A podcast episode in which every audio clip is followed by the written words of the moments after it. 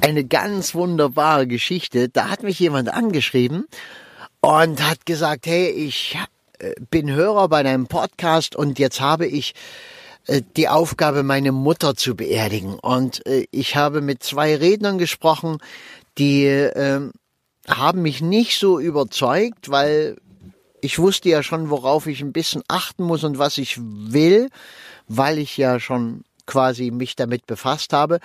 Und da habe ich mir gesagt, ich mach's lieber selbst, denn ich kann's ja nicht wiederholen. Und das ist ja bei Beerdigungen so. Wir können's nicht wiederholen. Die findet einmal statt. Und äh, alles, was dort nicht funktioniert hat, bleibt für immer und ewig. Ist im Leben übrigens meistens so. Ja, bei vielen Dingen, es bleibt einfach alles. Alles, was passiert, passiert für immer.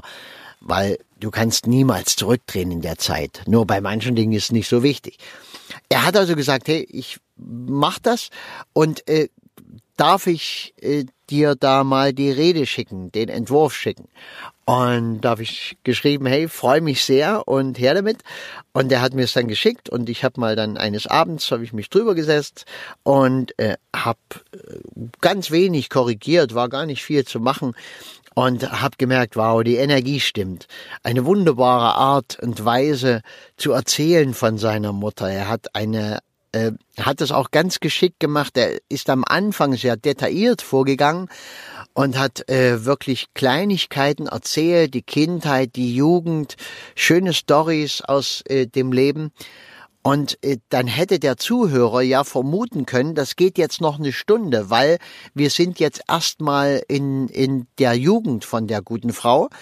Und äh, die ist ja nur aber alt geworden. Das heißt, da müsste ja noch viel, viel mehr kommen. Und wenn der so weitermacht, dauert das Stunden.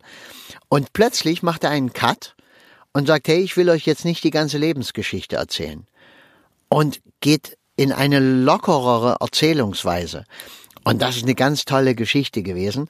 Und er hat äh, diese Rede gehalten und hat richtig tolles Feedback bekommen. Und das erzähle ich dir, weil ich dir Mut machen möchte. Wenn so etwas ist, du kannst, du kannst dich doch hinsetzen. Schreib dir mal was auf. Du musst doch nicht frei reden. Du kannst dir das erarbeiten und äh, ich helfe dir gern. Ja, da, äh, da kriegst du was hin. Und das ist etwas, was dir im ganzen Leben niemand mehr wegnimmt, wenn du einen Menschen, den du liebst, mit deinen eigenen Worten verabschiedet hast. Eine eigene Rede, eigener Abschied. Äh, werde selbst tätig, wenn du einen Menschen begräbst. Versuch Dinge selbst zu machen. Und wenn es nicht die Rede ist, äh, dann versuch etwas zu basteln, etwas zu schreiben, zu malen. Ähm, kümmere dich sehr viel um Dinge.